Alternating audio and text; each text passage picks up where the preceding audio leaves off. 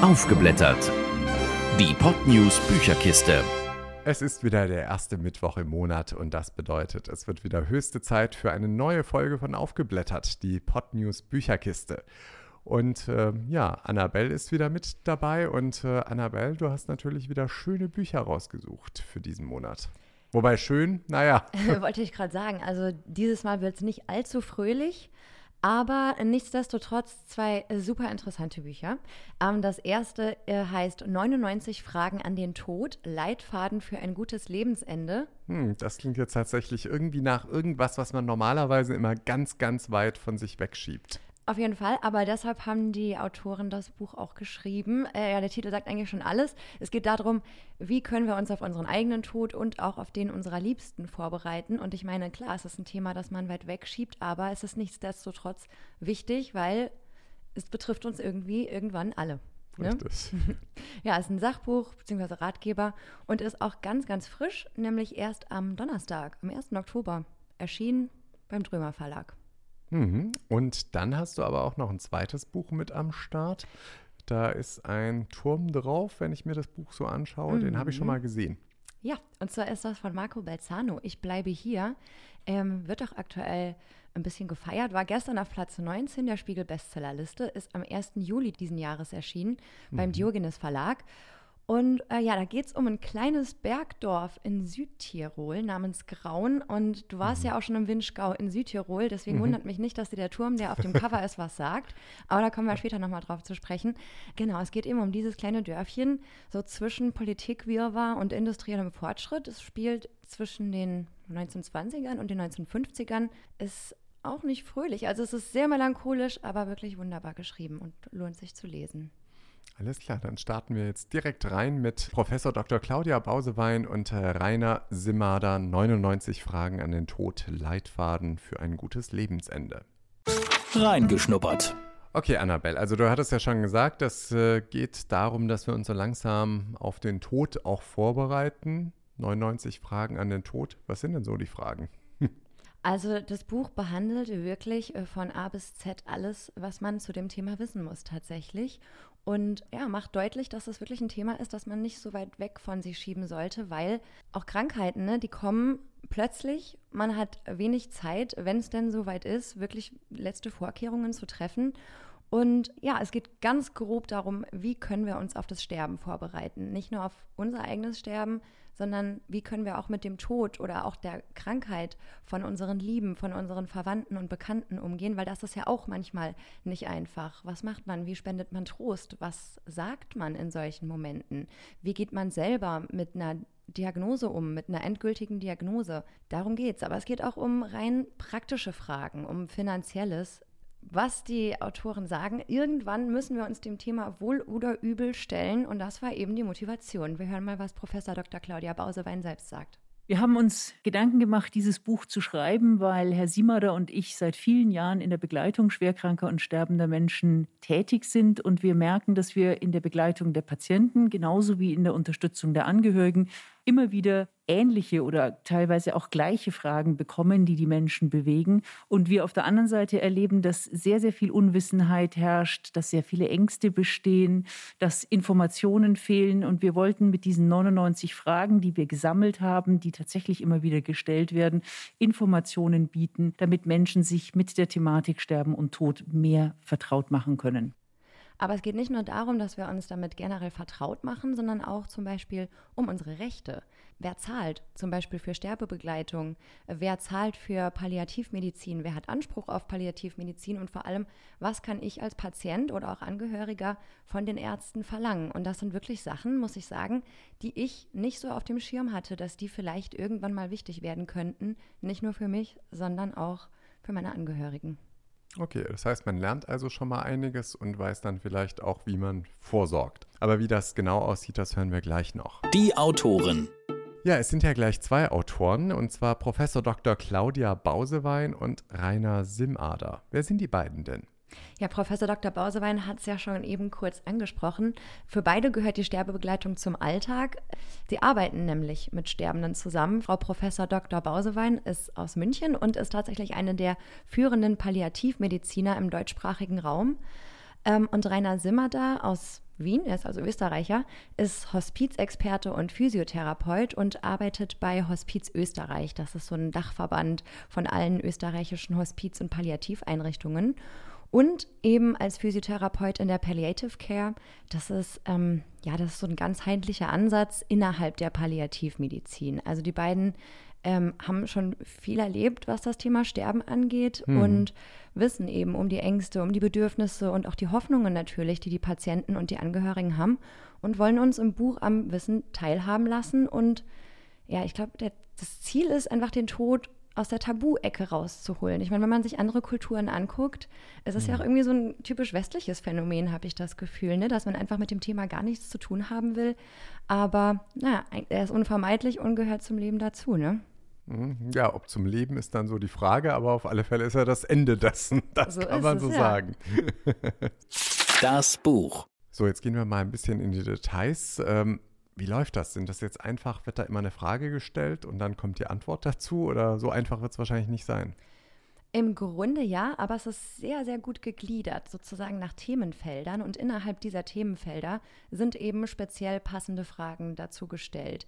Es sind insgesamt sieben Teile und innerhalb dieser Kapitel werden dann verschiedene Blickwinkel eingenommen.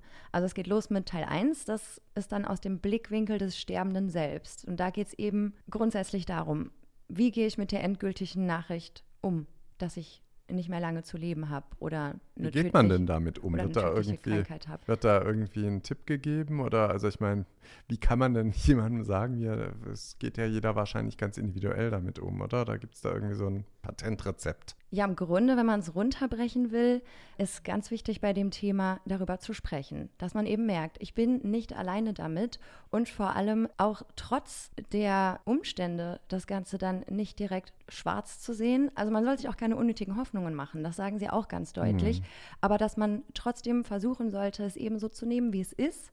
Und ja, es gehört nun mal dazu und an manchen Dingen kann man nichts ändern und muss dann irgendwie noch das Bestmögliche ähm, aus den verbleibenden Monaten, Wochen machen. Jetzt habe ich aber irgendwie Pläne gehabt und die sind ja dann auch dahin, ne? Schwierig, oder? Trotz allem. Also ich glaube, eine gute Art und Weise, damit umzugehen, gibt es nicht. Und ich glaube, es gibt auch kein wirkliches Patentrezept dafür. Der eine flüchtet sich in die Religion, der andere liest Selbsthilfebücher und Ratgeber dazu.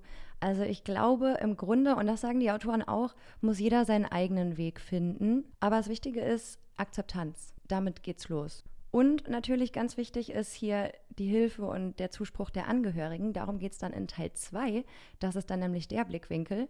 Denn nicht nur man selbst geht natürlich mit der Nachricht in einer bestimmten Art und Weise um, äh, sondern auch für die Angehörigen ist das natürlich erstmal ein Schock. Und ja, da sind eben Fragen, wie gehe ich mit der Ohnmacht um, die man verspürt. Man kann ja wirklich nichts machen, man kann nicht helfen, man kann auch eigentlich nichts Tröstendes sagen, und das sagen die Autoren auch ganz deutlich, vertrösten bringt nichts. Irgendwelche Hoffnungen schüren, die nicht da sind, so, ach, das wird schon wieder, wirst sehen, bringt nichts. Man muss das ganze Thema Tod so sachlich wie möglich behandeln. Ich glaube, das ist so das, was ich aus dem Buch rausgezogen habe. Ähm, ja, es gehört dazu und wir können es nun mal ab einem bestimmten Punkt nicht mehr ändern. Okay, das hat aber fast schon so ein bisschen was, ja, ist halt so, äh, bis nee, dann. überhaupt nicht. Also das Buch Nein? ist wirklich okay. sehr einfühlsam geschrieben. Okay. Ich kann das jetzt gar nicht ja, in meinen Worten so wiedergeben, wie die beiden das machen. Sie machen das wirklich sehr gut. Sie bringen auch Beispiele, erzählen Geschichten von Patientinnen und Patienten, die sie selbst erlebt haben und ähm, bringen Beispiele, wie andere Menschen eben damit umgehen. Also nee, es, ist, es klingt sehr nüchtern, aber es ist überhaupt nicht nüchtern. Es ist wirklich sehr einfühlsam geschrieben und sie nehmen uns wirklich so ein bisschen an die Hand und erklären alles relativ tiefgehend, auch die Emotionen, die auftauchen können und so weiter und so fort. Ja, in Teil 3 geht es dann allgemein um gute Begleitung zum Lebensende. Da geht es darum, wie können wir den Sterbeprozess so schmerzfrei wie möglich gestalten. Was ist Palliativmedizin? Wer braucht das? Wo möchte ich später mal sterben? Will ich im Krankenhaus sterben oder lieber zu Hause? Was gibt es da für Möglichkeiten? Oder Hospiz? Wer bezahlt das? Und vor allem hier auch ganz wichtig in diesem Teil, die Vorsorge ist auch ein großes Thema im Buch. Was sind Patientenverfügungen und Vorsorgevollmachten? Weil im Endeffekt geht es ja auch darum, es kann ja immer mal wieder was passieren. Und am Schluss stehen die Angehörigen da und haben keine Ahnung, ja, was wollte er oder sie denn jetzt eigentlich? Gerade das Thema an lebenserhaltende Maschinen angeschlossen sein und so. Das wollen Ja. viele Leute vielleicht nicht, Ja. aber die Angehörigen wissen es nicht. Deshalb ist, hat dieser Teil auch im Buch einen relativ ja, großen Umfang. Also das Thema Patientenverfügung und was das rechtlich dann letztlich auch bedeutet. Genau, rechtlich, was man beachten sollte, was, was das überhaupt ist. Viele Leute haben sich wahrscheinlich wirklich noch nie damit beschäftigt. Und was auch interessant ist, ähm, es gibt einen großen Absatz zum Thema Sterbehilfe. Stichwort passive und aktive Sterbehilfe. Aktive Sterbehilfe ist in Deutschland natürlich verboten, aber das wird alles im Detail behandelt. Und im nächsten Teil knüpft das dann auch so ein bisschen danach an. Da geht es dann nicht mehr so um die rechtlichen und finanziellen Fragen, sondern eher um die psychologischen und sozialen Aspekte. Ne? Also es isoliert unter Umständen ja schon ziemlich, ne? wenn man so eine Diagnose bekommt. Und ja, dann ist dann eben die Frage, wie können Patienten noch so lange wie möglich am Leben teilhaben, ohne Einschränkungen? Und was kann psychologisch auch getan werden, um den Menschen zu helfen? Damit die Zeit eben noch einigermaßen trotz allem genutzt werden kann und nicht nur noch ein reines Vegetieren ist und Warten. Ganz genau. Mhm. Die letzten Teile, da geht es dann wirklich so um die Sterbephase selber. Also alles vorher ist noch so ein bisschen, ja, wie gehe ich damit um? Was kann man vorbereiten? Und die letzten Teile, da geht es eben wirklich um die letzten Tagen oder die letzten Stunden. Und das ist auch total interessant, weil damit habe ich mich wirklich vorher noch nie befasst. So, was geschieht denn eigentlich da mit dem Körper? Und was ist für die Sterbenden dann hilfreich? Was kriegt man denn überhaupt noch mit? Und wie kann ich als Angehöriger diese Zeit überstehen, die ja doch sicherlich wahnsinnig zehrend und nervenaufreibend ist? Natürlich geht es dann auch hier um das Thema Bestattung, Abschied nehmen. An wen wende ich mich? Wann muss ein Mensch überhaupt bestattet werden? Was gibt es denn im deutschsprachigen Raum für rechtliche Sachen, die man da beachten muss? Darf ich zum Beispiel eine Urne im Wald einfach begraben unter einem Baum? Geht natürlich In nicht. Deutschland nicht, ja. Aber, In der Schweiz ähm, oder so geht's. Genau. Und das wird dort auch alles geklärt. Und natürlich geht es auch dann ganz zum Schluss um die Trauer, die natürlich auch zum Tod dazugehört und auch ein natürlicher Prozess ist, dass wir das zulassen sollen und dass wir uns die Zeit auch durchaus nehmen sollen zu trauern. Und auch dieser Teil ist wirklich sehr, ja, sehr einfühlsam und schön geschrieben. Und was ich ganz, ganz toll finde an dem Buch, ist dann, ähm, dass ganz am Schluss gibt es eine riesen, riesen Auflistung von hilfreichen Adressen zu jedem Thema, das im Buch angesprochen wird, von finanziellem, von rechtlichem, ähm, Selbsthilfegruppen für Angehörige und Patienten selbst, mit Links, mit Adressen, an die man sich dann wenden kann. Okay, also das heißt, man ist danach bestens aufgeklärt und weiß, äh, wie das Ganze dann vonstatten geht. Tatsächlich, ja. Zusammengefasst. Gut, also es ist sozusagen das äh, rundum sorglos Paket, äh, wenn man weiß, dass man bald sterben wird. Das wäre jetzt dann vielleicht nicht ganz so schön ausgedrückt, aber ist es denn auch lohnenswert, es tatsächlich schon deutlich früher zu lesen? Also hat dir das Buch jetzt tatsächlich auch irgendwie was Neues gegeben?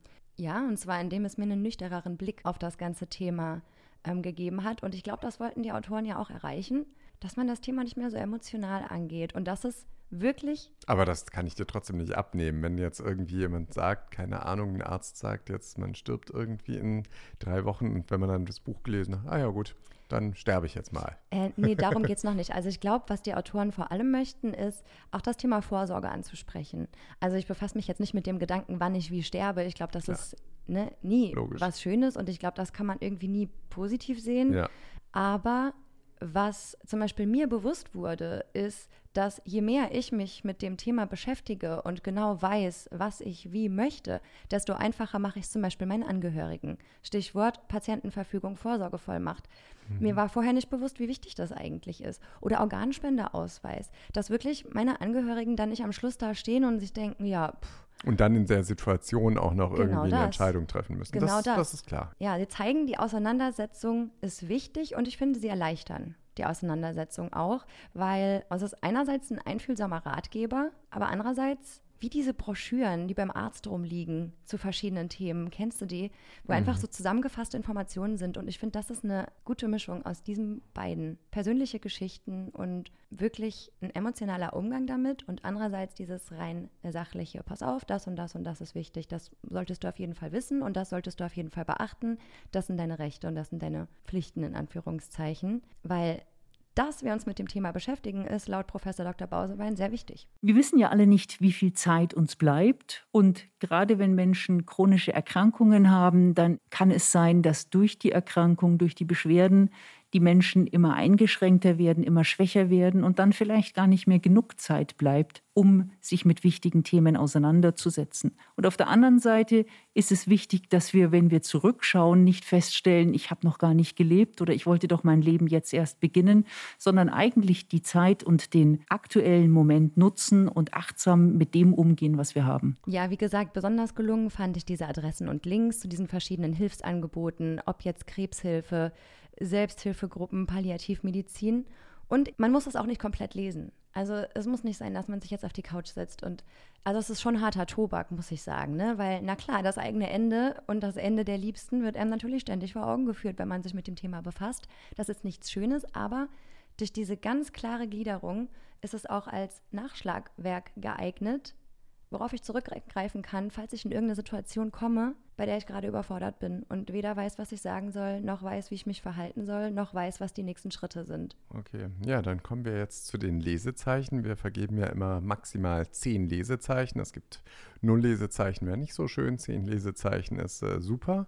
Und deswegen die große Frage, Annabelle, wie viele Lesezeichen würdest du denn den 99 Fragen an den Tod vergeben. Zehn Lesezeichen, einfach aus dem Grund, die meisten Ratgeber oder Sachbücher, ja, da werden positive, lebensbejahende Themen behandelt und das ist hier nicht der Fall, aber es ist dennoch extrem wichtig und was die Autoren auch zeigen, ist, dass der Tod nicht zwingend was Schreckliches und Qualvolles sein muss, sondern dass auch Menschen, die an schlimmen Krankheiten sterben, doch meistens einen sehr, sehr friedlichen Tod haben. Also ich finde, es kann einem schon so ein bisschen die Angst nehmen und dieses Ohnmachtgefühl, dieses, es gibt manche Dinge, die ich in der Hand habe, zum Beispiel die Schmerztherapie und so weiter und so fort, um am Schluss so friedlich wie möglich aus dem Leben gleiten zu können. So beschreiben sie es und das hat mich sehr beeindruckt. Also ein bisschen Hilfe zur Selbsthilfe und das einfach sozusagen schon. Am besten liest man das, wenn der Tod noch weit entfernt genau. ist, sodass man sich wirklich mit den Sachen noch relativ genau. emotionslos beschäftigen kann. Genau, ja. Sehr gut, okay. Gut, dann glaube ich, können wir auch direkt zum nächsten Buch äh, voranschreiten. Und ähm, da geht es dann um Marco Belzano, Ich bleibe hier. Reingeschnuppert. Wir haben schon vorhin ganz kurz gehört, es geht um Südtirol. Das ist so ein bisschen der Handlungsschauort. Genau, beziehungsweise ein, ein bestimmtes Dörfchen in Südtirol, das es nicht mehr gibt. Ähm, dazu gleich mehr, nämlich das Dörfchen Grauen und natürlich um die Bewohner. Die Figuren und die persönlichen Geschichten, die sind frei erfunden, aber die Geschichte des Dörfchens nicht. Und das finde ich ganz spannend. Das Dorf wurde nämlich Anfang der 50er absichtlich durch ein Staudammprojekt mhm. geflutet die Bewohner enteignet und vertrieben. Aber immerhin haben sie so jetzt ein Wahrzeichen, wo die Leute hinkommen, weil man sieht den Kirchturm aus dem Wasser herausragen. Genau, und das ist total absurd, weil der Kirchturm, das ganze Dorf wurde abgerissen, außer der Kirchturm aus Denkmalschutzgründen. Mhm. Und jetzt ragt der mitten aus dem Wasser raus und ist eine Touristenattraktion ähm, aus dem Reschensee. Und der Autor sagt selbst, er hat das gesehen und er fand es faszinierend und wunderschön. Das ist natürlich schon ein ganz spezieller Anblick. Aber natürlich verbirgt sich dahinter eine Tragödie und diese Tragödie beschreibt er in dem Buch Ich bleibe hier. Der Autor. Ja, Marco Belzano heißt der Autor. Und äh, ja, was macht er eigentlich? Ist auf alle Fälle ein Italiener, so wie das klingt. Genau, er ist Italiener, äh, ist eigentlich Lehrer in Mailand, an einem Mailänder Gymnasium und ist aktuell ein sehr gefeierter Autor in Italien. Er schreibt Gedichte, Essays, Erzählungen und Romane. Äh, sein letzter Roman hat sogar einen italienischen Literaturpreis gewonnen und sein aktuelles Buch, Ich bleibe hier, war auch für einen Preis nominiert. Also er wird auch äh, gewürdigt in der Szene. Auf die Idee zum Buch kam er auf einem Trip zum Reschensee, was wir ja gerade ja, schon angesprochen klar. hatten.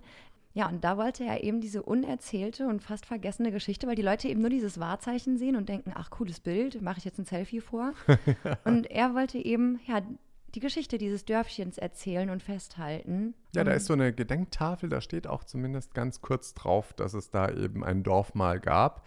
Und ich glaube, da wurden einige auch zwangsenteignet und so. Genau. Das äh, steht da, glaube ich, auch kurz, aber es ist natürlich nur ganz beiläufig erwähnt und bei den ganzen Selfies, die man da macht, macht man sich darüber relativ wenig Gedanken tatsächlich, zumal das bei vielen ja, die dann über den Reschenpass nach Südtirol fahren, ist das ja sozusagen so der erste richtige Start des Urlaubs, wenn man da dann ist. Ah, okay, ist das so? Ja, also da kommt man halt dann hin, wenn man so durch den, über den Pass gefahren ist und dann so runter und dann, wenn man so Richtung Meran unterwegs ist oder so, ist das, wenn man über den Reschenpass fährt, eigentlich so die erste größere Geschichte, wo man dann auch Halt macht und vielleicht auch einen Kaffee trinkt oder ähnliches und weiß, man ist jetzt in Südtirol. Ah, okay. Das Buch. Okay, dann kommen wir jetzt aber so ein bisschen genauer zu den Details. Also wir haben ja schon gehört, äh, das Dorf Graun wurde geflutet und Menschen wurden zwangsenteignet. So weit, so gut. Und jetzt gibt es dazu eine Geschichte. Genau, und die Geschichte beginnt 1923 ungefähr. Also genau werden die Jahreszahlen im Buch gar nicht so richtig ähm, genannt, aber ungefähr um die Zeit muss es sein. Die Menschen leben dort noch ganz, ja, ganz ursprünglich, leben von Handwerk, Landwirtschaft und leben sehr im Einklang mit der Natur in den Bergen, eben in diesem Bergdörfchen. Ähm, die Protagonistin ist die Lehrerin Trina. Die Geschichte wird aus ihrer Perspektive erzählt. Sie erzählt ihrer Tochter in einer Art Brief ihre Geschichte und gleichzeitig die Geschichte ihres Dorfes. Und Trina ist Italienerin oder Südtirolerin? Südtirolerin. Südtirolerin. Und, und das war mir vorhin auch nicht so bewusst, ähm, inwiefern Südtirol und die Bewohner eben zu Beginn des 20. Jahrhunderts, wo ja sowieso alles politisch sehr, sehr verwirrend war, zum Spielball der Mächten wurden, durch eben diese geografische Lage. Erst werden sie nämlich durch die Faschisten unter Mussolini italienisiert. Das Sprechen der deutschen Sprache wird verboten. Trina darf nicht mehr unterrichten. Die Menschen werden wirklich bestraft und ins Gefängnis geworfen, wenn sie Deutsch sprechen. Aber nach der Annexion Österreich durch die Nazis wiederum werden sie vor die Wahl gestellt, ja, nach Deutschland auswandern oder unter den Faschisten bleiben. Aber eigentlich fühlen sich alle Südtiroler als Österreicher. Aber sie sind ja dann immer noch unter Faschisten, nur dann eben unter deutschen Faschisten theoretisch. Genau, das ist nämlich der Punkt. Und das beschreibt der Autor auch ganz gut, diese, dieser Zwiespalt, dass, dass viele Leute das im ersten Moment gar nicht blicken, dass die deutsche Alternative nicht viel besser ist als das Joch, unter dem sie jetzt gerade unter Mussolini leben, sondern denken, Hauptsache wieder meine Muttersprache sprechen. Hauptsache okay. nicht mehr für das bestraft Identität werden. Identität im Prinzip genau, wieder leben. Es geht sehr, sehr viel um Identität in diesem Roman. Das ist ein Bis sehr zum heutigen Tage, glaube ich auch. Also ich meine, ähm, Südtirol ist ja nach wie vor immer noch Thema, auch politisches Thema immer wieder und jetzt ja vor allem mit Österreich. Da war ja auch so eine Zeit lang jetzt so das Thema, dass äh, sich die Österreicher sehr in den äh, Wahlkampf da eingemischt haben mhm. und eben auch da im Prinzip die äh, FPÖ, also die österreichische äh, Partei, die ja durchaus auch relativ weit rechts steht, um das mal so zu formulieren, da eine ganz wichtige Rolle gespielt hat, weil die eben auch hin sind und dann gesagt haben, hier äh, wählt da lieber die freiheitlicheren Parteien sozusagen, damit es vielleicht irgendwann wieder ähm, ja, zu Österreich äh, sogar gehört. Es gab ja sogar die Möglichkeit für Südtiroler, ich weiß nicht, ob die jetzt wirklich kamen oder ob das nur so ein Thema war, ähm, dass diese Südtiroler eben auch ihren italienischen Pass äh, und einen österreichischen Pass bekommen, sodass ah. sie beide Pässe haben. Das war auch ein ganz großes Thema in diesem Regionalwahlkampf. Ich glaube, vor, war vor einem oder vor zwei Jahren irgendwie um den Dreh. Ach wirklich, ja, das wusste ich gar nicht. Ja. Dass ähm, ja diese Identitätsfrage dort vorherrscht, was die Nationalität angeht. Ähm, natürlich ist auch der Zweite Weltkrieg im Zuge dessen ein großes Thema.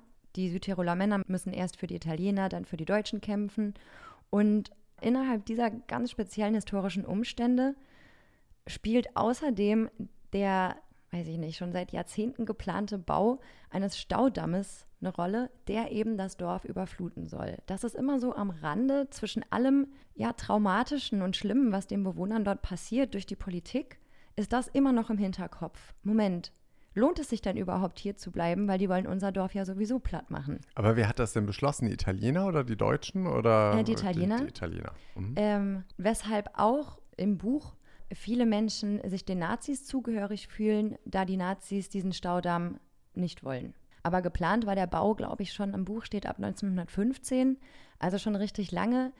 Da wurde nie richtig was draus, aber das schwebt eben die ganze Zeit wie so ein Damoklesschwert über den Köpfen der Bewohner. Und das ist auch ein zentraler Punkt der Story. Ja, nachdem die Bewohner, die Faschisten, die Nazis den Zweiten Weltkrieg überlebt haben, wird ihnen alles weggenommen. Und sie werden gegen eine sehr, sehr geringe Entschädigung enteignet, umgesiedelt und das Dorf ist weg für immer verloren. Aber haben die dann irgendwie wieder ein Haus bekommen oder, oder, oder nicht so wirklich? Oder? Ähm, doch, sie haben kleine Häuser bekommen, ich glaube im, im, Nachbarort, also nicht weit weg von, okay. ne, also schon in dieser Umgebung. Aber also wie der Autor das beschreibt oder wie die Protagonistin das in dem Buch beschreibt, nur ein Bruchteil des Wertes, was eigentlich die anderen Häuser wert gewesen wären. Sie konnten dann auch keine Landwirtschaft mehr betreiben, weil einfach der Platz gefehlt hat und so weiter und so fort. Also das, ja, den wurde wirklich alles genommen. Das Einzige, was eben bleibt von diesem Dorf, ist der Kirchturm, den die italienische Regierung nicht abreißen lässt und den man eben noch heute sich anschauen kann. Also es ist eine wahre Geschichte mhm. ähm, mit einer erfundenen Story, die sich da irgendwie drum rumschlängelt und das ist schön gemacht, aber auch sehr melancholisch und auch traurig. Ja, klingt auf alle Fälle interessant nach einer perfekten Lektüre für den Südtirol-Urlaub. Zusammengefasst. Ja, jetzt haben wir ja schon ganz viel über das Buch gehört. Was können wir denn jetzt nochmal so in Kurzform abschließen? Also ich finde, das Buch hat eine ganz besondere Stimmung. Das ist sehr eindringlich, eine Rezension, ich weiß gar nicht, ich glaube, das war in der Welt, äh, er hatte geschrieben, es ist eine leise Erzählung. Und ich finde, das trifft es ganz gut. Es geht nicht sehr in die Tiefe, es ist sehr nüchtern erzählt, was vielleicht den einen oder anderen stören könnte, aber genau das fand ich daran ganz schön. Also es geht nicht wirklich tief in die Psyche der Protagonistin rein, aber trotzdem lässt es sehr tief blicken, weil die Resignation dieser Protagonistin. Das Buch heißt ja auch, ich bleibe hier, trotz allem, egal mhm. was ist, ich bleibe hier, hier sind meine Wurzeln, hier ist meine Heimat. Das wird ganz gut dargestellt. Und vor allem hat das Buch, finde ich, auch eine aktuelle Komponente, weil ich meine, das gibt es auch in Deutschland heutzutage noch, dass ganze Dörfer platt gemacht werden sollen für Konzerne. Hat man zum Beispiel aktuellen Fall in NRW, ich weiß nicht, ob du es schon gehört hast, äh, da am Tagebau Garzweiler. Trotz beschlossenem Kohleausstieg sollen da noch Dörfer abgebaggert werden. Ich glaube, sechs Stück. Und da leben auch noch ganz normal da Menschen. Leben Menschen. die wehren ja. sich mit Händen und Füßen dagegen. Sie haben jetzt sogar eine Organisation gegründet, alle Dörfer bleiben. Also die wehren sich so dagegen. Eine Art Bürgerinitiative dann wahrscheinlich. Ganz genau, ja. Äh, sie wenden sich an die Politik, aber passieren tut nichts. Im Gegenteil, die Bundesregierung hat diesen Tagebau ähm, gesetzlich als energiepolitisch notwendig erklärt. Also dass diese Dörfer trotz dessen Klar. das in ein paar Jahren gar nicht mehr genutzt wird, ist es angeblich notwendig, den Menschen dort ihre Heimat wegzunehmen und sie umzusiedeln. Ich meine, die werden natürlich heutzutage schon entschädigt. Aber dennoch, wenn ich mir vorstelle, dass mein Heimat, klar, natürlich. dass mein Heimatdorf platt gemacht wird Im Zweifel und das Elternhaus kommen, und so klar, weg. das ist natürlich traumatisch. Also es hat einen aktuellen Bezug und macht betroffen. Alles klar, dann kommen wir jetzt direkt auch zu den Punkten. Zehn Punkte gibt es äh, maximal zu erreichen, zehn Lesezeichen. Wie viele Lesezeichen würdest du denn Ich bleibe hier geben? Neun von zehn Lesezeichen. Ah, ist doch auch sehr, das, sehr gut. Ja, Super. es ist richtig gut geschrieben, finde ich. Es drückt überhaupt nicht auf die Tränendrüse, aber es trotzdem hat eine sehr melancholische Stimmung ähm, und hat so einige Erkenntnisse versteckt zwischen den Zeilen. Das fand ich auch ganz schön. Und dadurch, dass die Protagonistin den ihrer Tochter so eine Art Brief schreibt. Das ist einfach ein schöner Erzählstil. Ich weiß nicht, ich mochte das einfach. Es ist jetzt keine actiongeladene Story, aber ich konnte nicht mehr aufhören zu lesen. Okay. Ja, klingt gut. Dann weiß ich schon mal, dass das vielleicht tatsächlich was für eine Urlaubslektüre. Südtirol erfreut sich ja gerade auch großer Beliebtheit, weil das ist noch so eines der Ziele, wo man in der Regel noch ganz gut hinfahren kann im Moment. Gut, man muss zwar durch Österreich, was momentan auch teilweise ein bisschen schwieriger ist, aber in diesen ganzen Corona-Situationen sind ja jetzt wieder eher die Nahziele angesagt mhm. und da ist Südtirol für viele natürlich auch eine Alternative und da hat man vielleicht dann tatsächlich das ideale Buch dafür. Auf jeden Fall, nicht nur dafür, also es lohnt sich wirklich. Und ja, nach Südtirol muss ich auch mal. Also ich war nur einmal zum Skifahren im Winter dort, aber ich glaube, im Sommer hat das auch ganz speziellen Charme. Absolut, ja. Man kann schön wandern auf alle mhm. Fälle, kann ich dir sagen. Gut essen kann man das ganze Jahr da gut. Mhm. Und äh, ja, ist auf alle Fälle eine sehr interessante Region. Und nach dem Buch, finde ich, äh, macht es auch Lust, sich das Ganze vielleicht nochmal anzuschauen. Sehr, genau da, ja. wo auch der Turm steht, da gibt es so ein Café, man eine perfekte Sicht drauf und da gibt es wirklich ganz nette Sachen zum Essen und man sitzt da wirklich schön mit direkter Frontalsicht. Für Fotos optimal natürlich tatsächlich auch eher im Sommer eine Geschichte, die man machen kann. Ja, verrückt, muss das Buch echt mal lesen. Sehr schön, ja, dann sind wir auch schon wieder am Ende für heute mhm. und äh, wir hören uns dann wieder im November. Ja. Unglaublich. Das Jahr verrennt. Total. Aber ich finde, das war auch so viel los dieses Jahr, ne? Also. Ja, oder vielleicht auch nicht. Also ja, durch Corona. Das ist ein, ja, ja. Ja, ein Hin und Her. Egal. Wir haben jetzt bald November und ich bin gespannt, was du dir da wieder Schönes raussuchen wirst. Mhm. Gut. Dann, ähm, ja, würde ich vorschlagen, machen wir für heute erstmal Schluss und äh, freuen uns auf das, was so kommt. Genau, hören uns im November wieder. So machen wir das. Bis Ciao. dann. Tschüss. Aufgeblättert. Die Podnews Bücherkiste. Jeden ersten Mittwoch im Monat neu. Alle Folgen und weitere Podcasts auf podnews.de und allen wichtigen Podcast-Portalen. Mehr fürs Ohr.